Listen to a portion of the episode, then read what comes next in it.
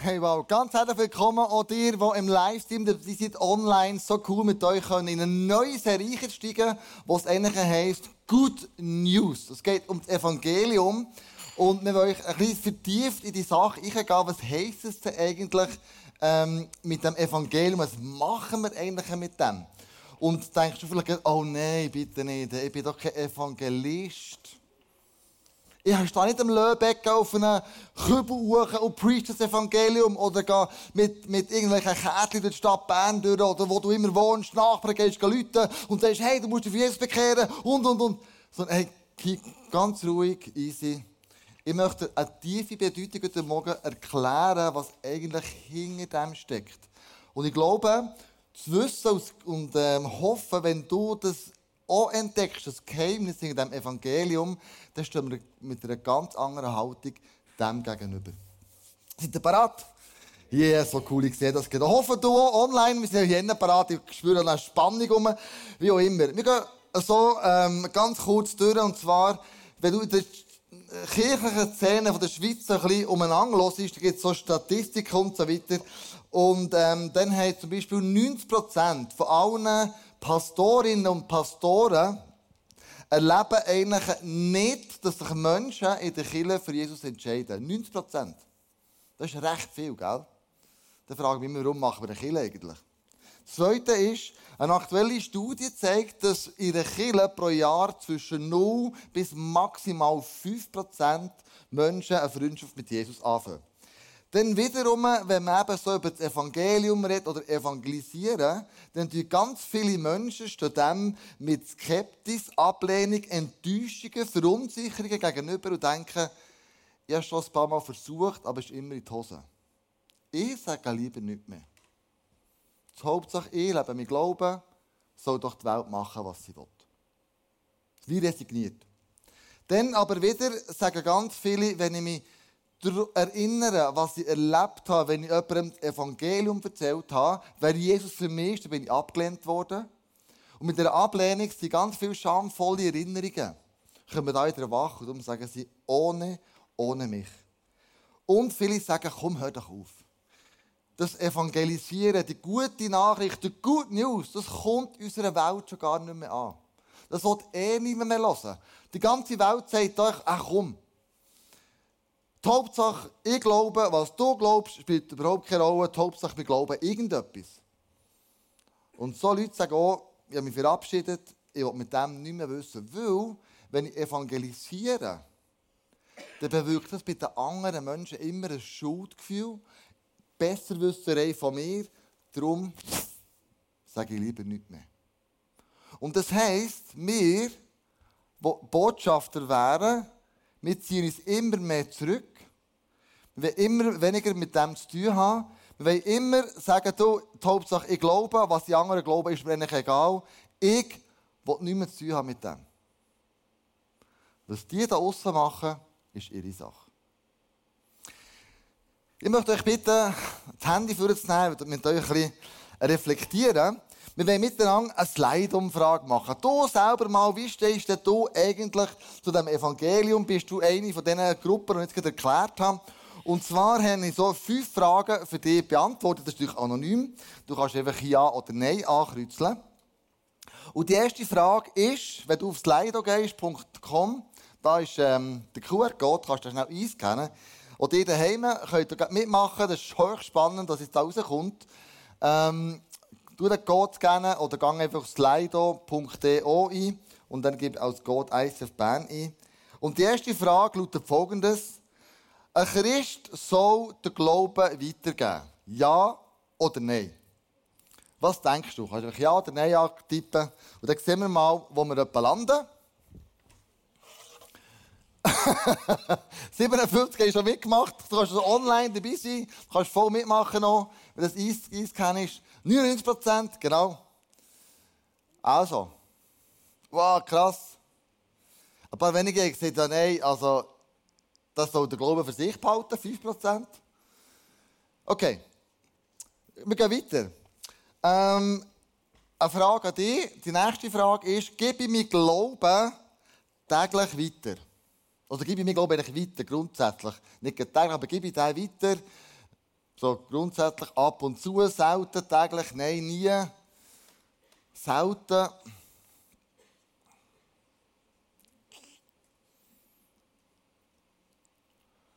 Okay. Ab und zu, 50 Prozent. So, wenn es Gelegenheit gibt, mache ich es selten. Äh, also in das zusammenzählen, das ist rund etwa 80 Prozent, die sagen, ab und zu oder selten gebe ich den Glauben weiter. Die 80 Prozent kannst du in deinem Kopf behalten. Wir gehen zur nächsten Frage.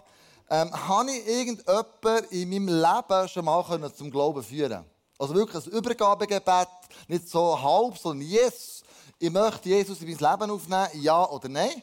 Wer hat das schon erlebt? Super, danke für eure Ehrlichkeit. Herne cool. Mega geil. Äh, mega gut, meine ich. Ja, mir hat man gesagt, äh, du ein bisschen besser auf der Bühne reden, du redest manchmal so wüst.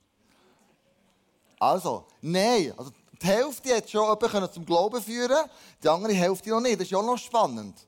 Denn warum nicht? Das können wir einfach aufgrund dieser Serie kommen wir darauf, warum eigentlich nicht? Oder warum ja? Und dann dritter Punkt oder vierter Punkt ist, bete regelmäßig für meine Freunde, dass sie zum Glauben kommen. Betest du, dass deine Freunde zum Glauben kommen, regelmäßig. Das heisst, regelmäßig heisst für mich viermal in der Woche. Ich sage jetzt irgendetwas. Viermal in der Woche. Regelmäßig.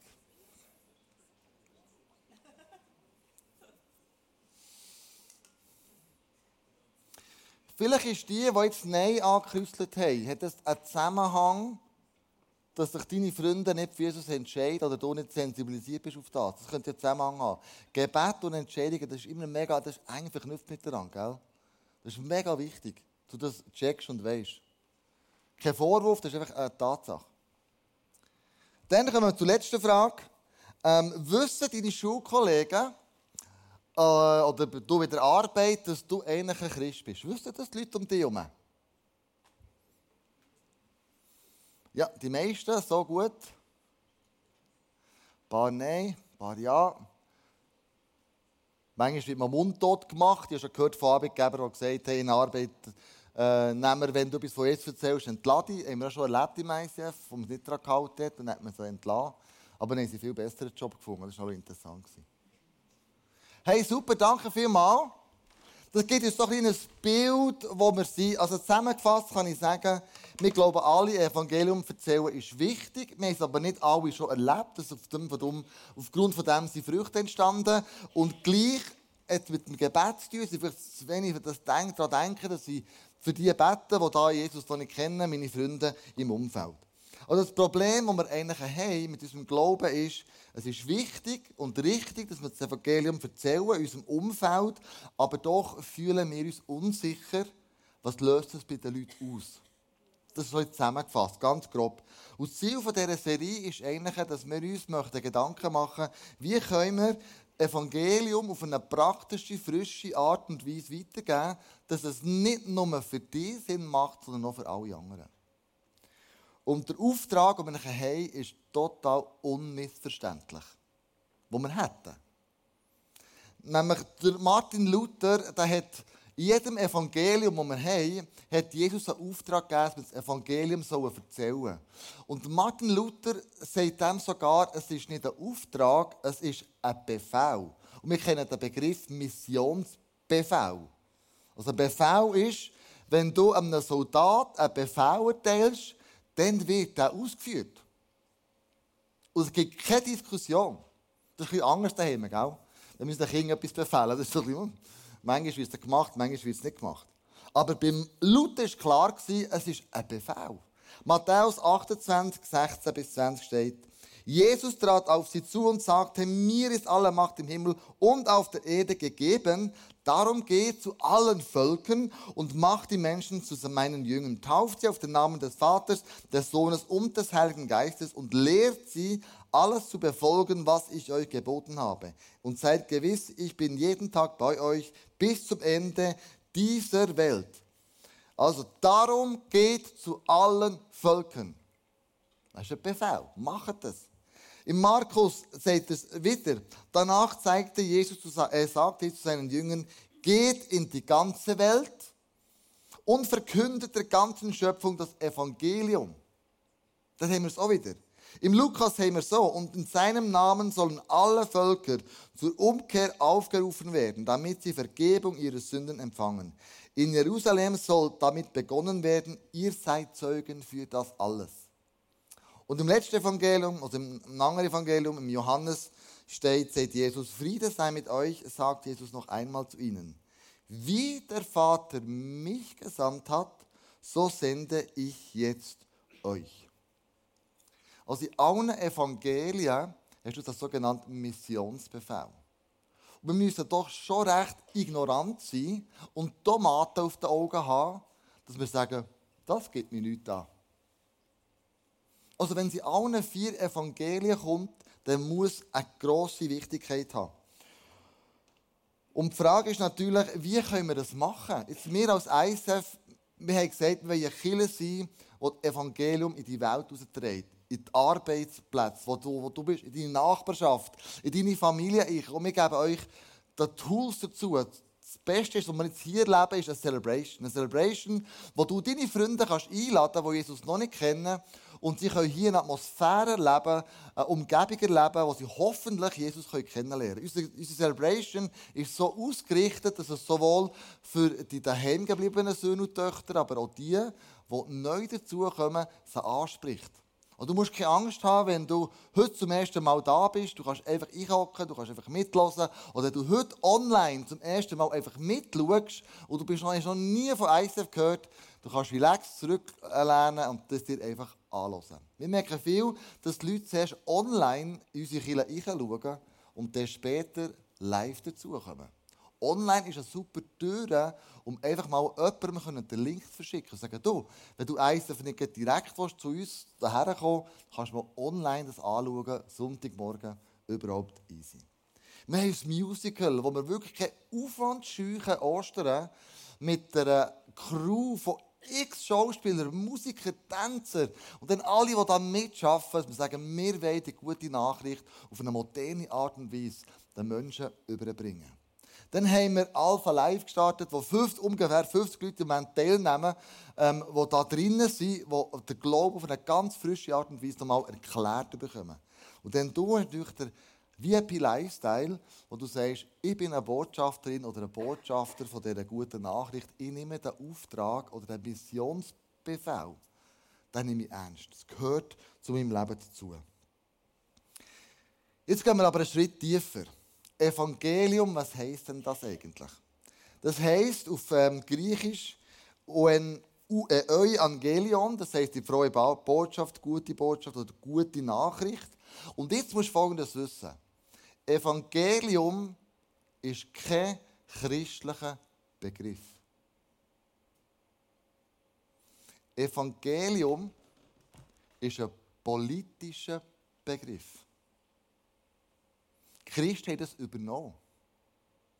Nämlich früher hat man gesagt, wenn es einen Machtwechsel gegeben in einem riesigen Reich, bei den Griechen oder bei den Römern, dann hat man gesagt, wir müssen das Evangelium verkünden. Wir können nicht machen über Zeitungen, über Social Media, über Internet, sondern wir haben sogenannte Evangelisten in das große Heer, wie zum Beispiel, oder Reich, wie zum Beispiel ähm, die Römer, das ist so 170 nach Christus, hat das so ausgesehen.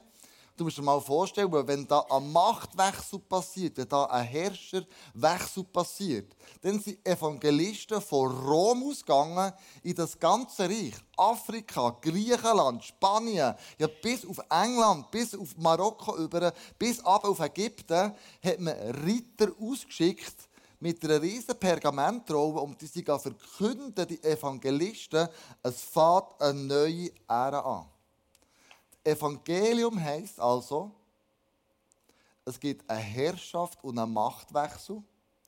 Ein neuer Herrscher kommt auf den Thron. Es gibt neue Gesetze, es gibt neue Münzen, es gibt ein ganzes neues System. Das war damals Evangelium. Und die Evangelisten haben das in die ganze Welt herausgetragen. Man hat das aber auch gemacht, wenn man einen Krieg gewonnen hat oder wenn man einen Feind besiegt hat. Man hat die Evangelisten losgeschickt, um die die Nachricht zu verbreiten. Evangelium war politisch besetzt. Nicht christlich.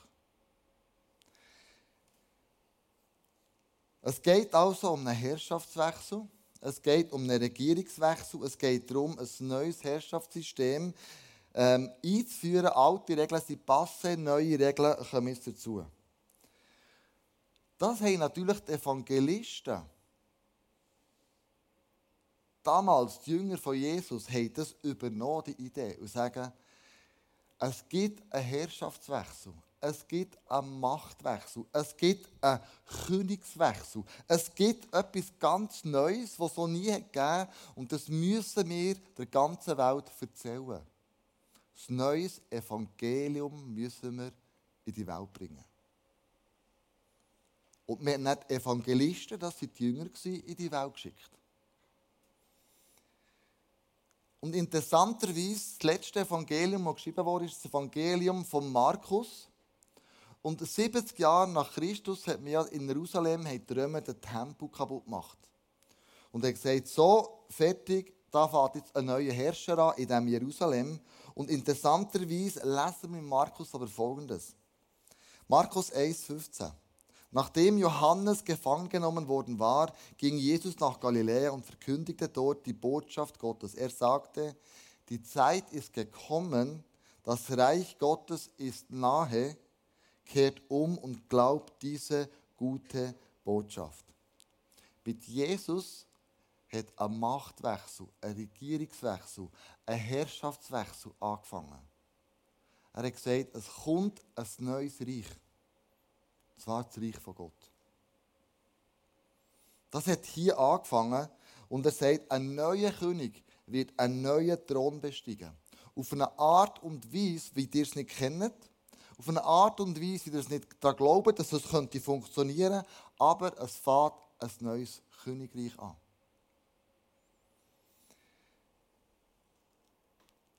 Und Jesus hat das selber bezeugt.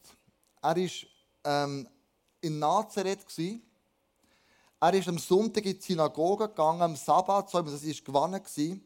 Und er hat äh, aus der Schriftrolle vom Jesaja vorgelesen. Und er hat den Machtwechsel, den Königswechsel, hat er dort proklamiert. Im Lukas 4, 16 lesen wir, da sagt die Schriftrolle aus dem Jesaja, der Geist des Herrn ruht auf mir, denn der Herr hat mich gesalbt. Er hat mich gesandt mit dem Auftrag, den Armen die Good News, die gute Botschaft zu bringen, den Gefangenen zu verkünden, dass sie frei sein sollen und den Blinden, dass sie sehen werden, den Unterdrückten die Freiheit zu bringen, um dein Jahr der Gnade des Herrn auszurufen. Jesus rollte die Buchrolle zusammen, gab sie dem Synagogendiener zurück und setzte sich.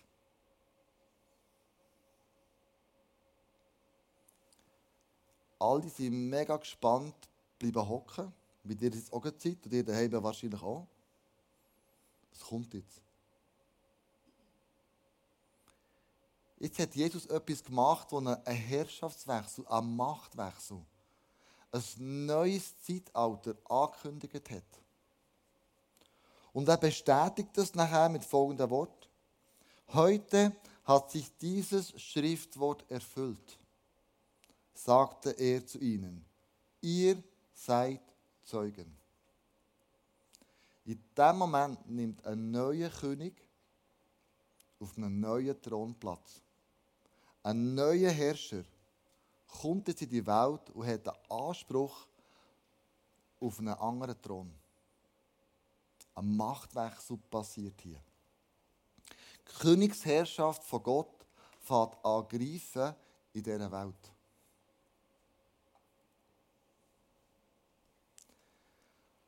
Und Jesus vergleicht das Königreich immer wieder.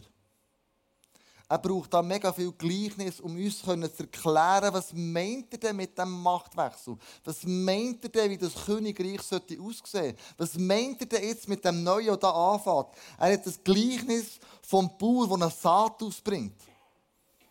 Der sagt, hey, das Königreich ist wie ein Bauer, der Saat aus, aus, aus, rauswirft. Es wächst Von, eines, von einem Samen gibt es hunderte von, von, von neuen Samen.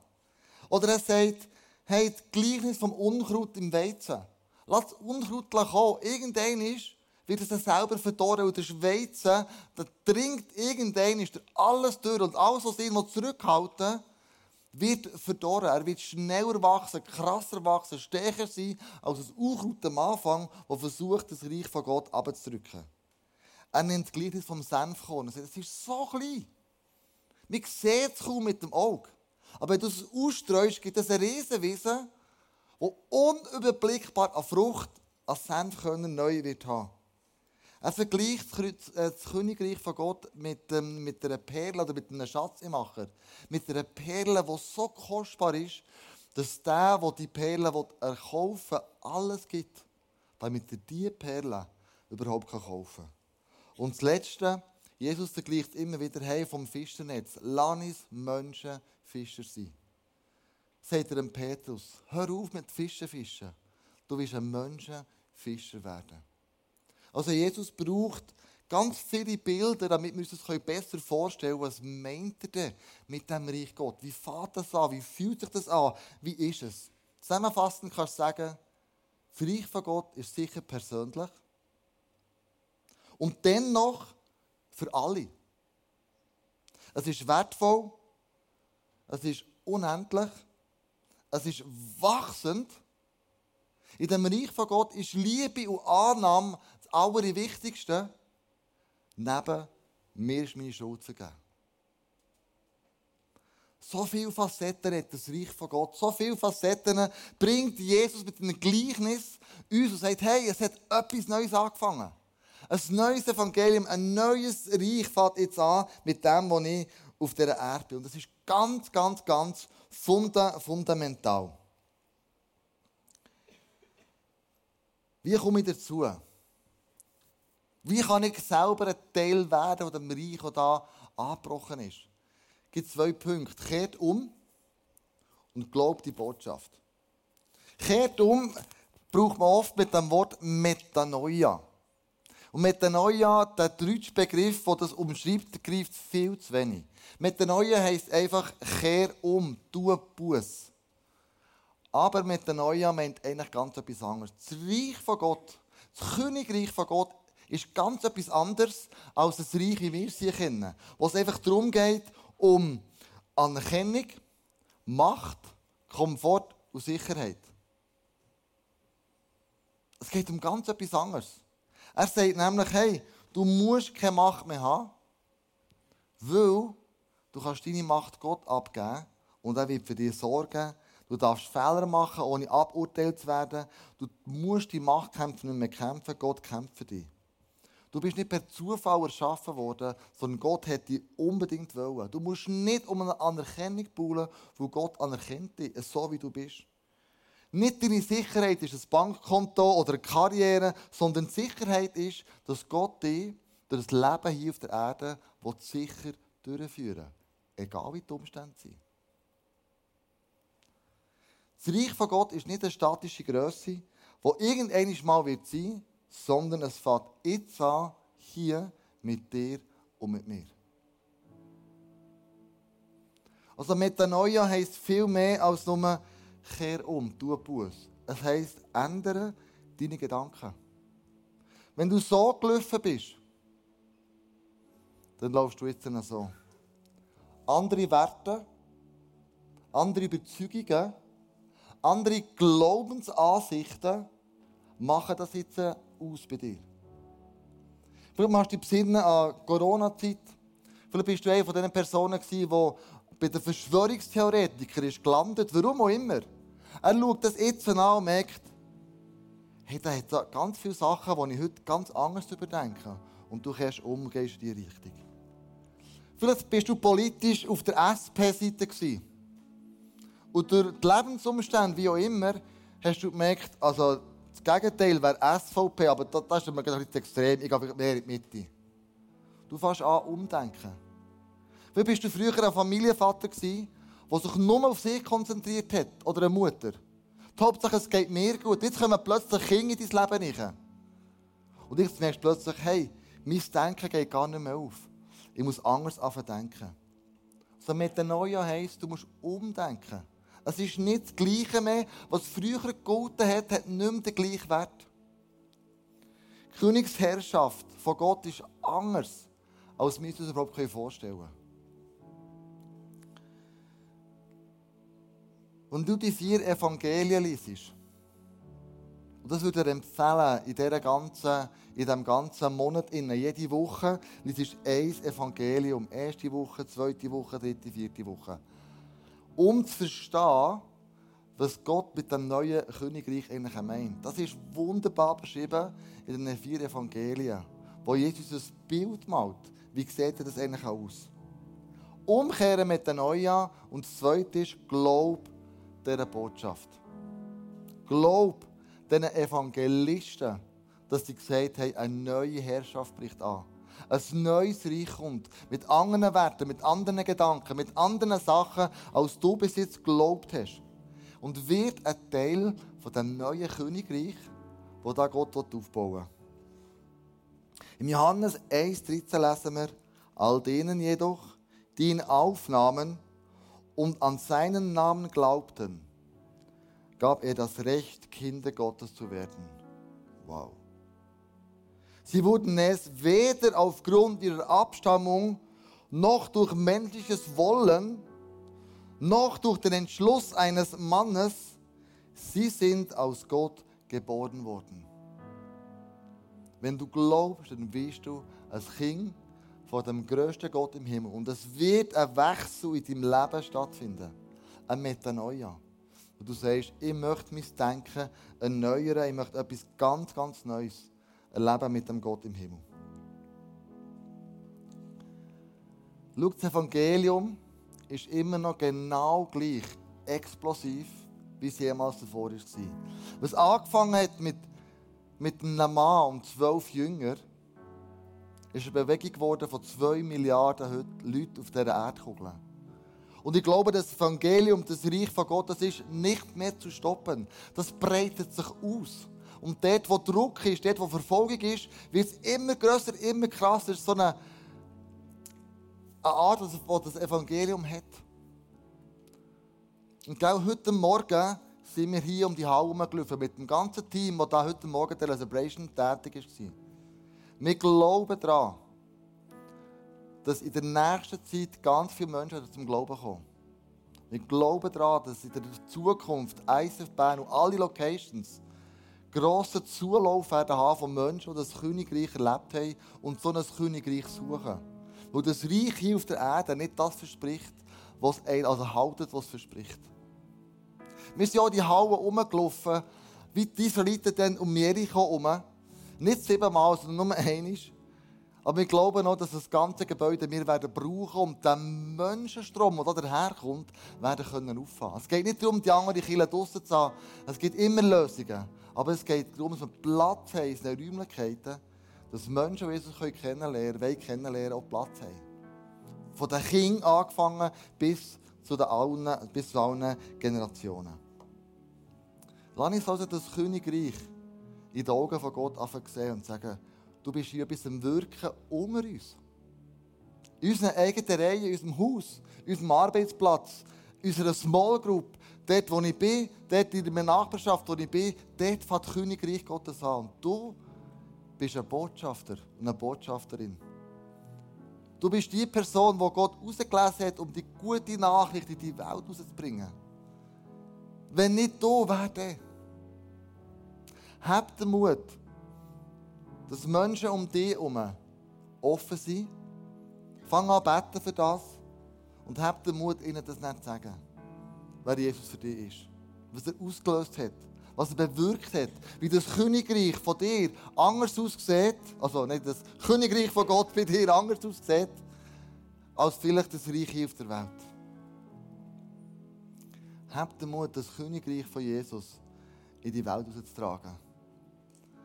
Bist eine gute Botschafterin und ein guter Botschafter. Manchmal haben wir Erfolg, manchmal haben wir Misserfolg. Aber lass dich nicht abdrücken, der Sachen, die mal nicht funktioniert haben. Sondern bist mutig und fang immer wieder neu an. Du bist das beste Zeugnis, der beste Zeuge, den die Welt jemals gesehen hat. Lass uns zusammen aufstehen und miteinander beten.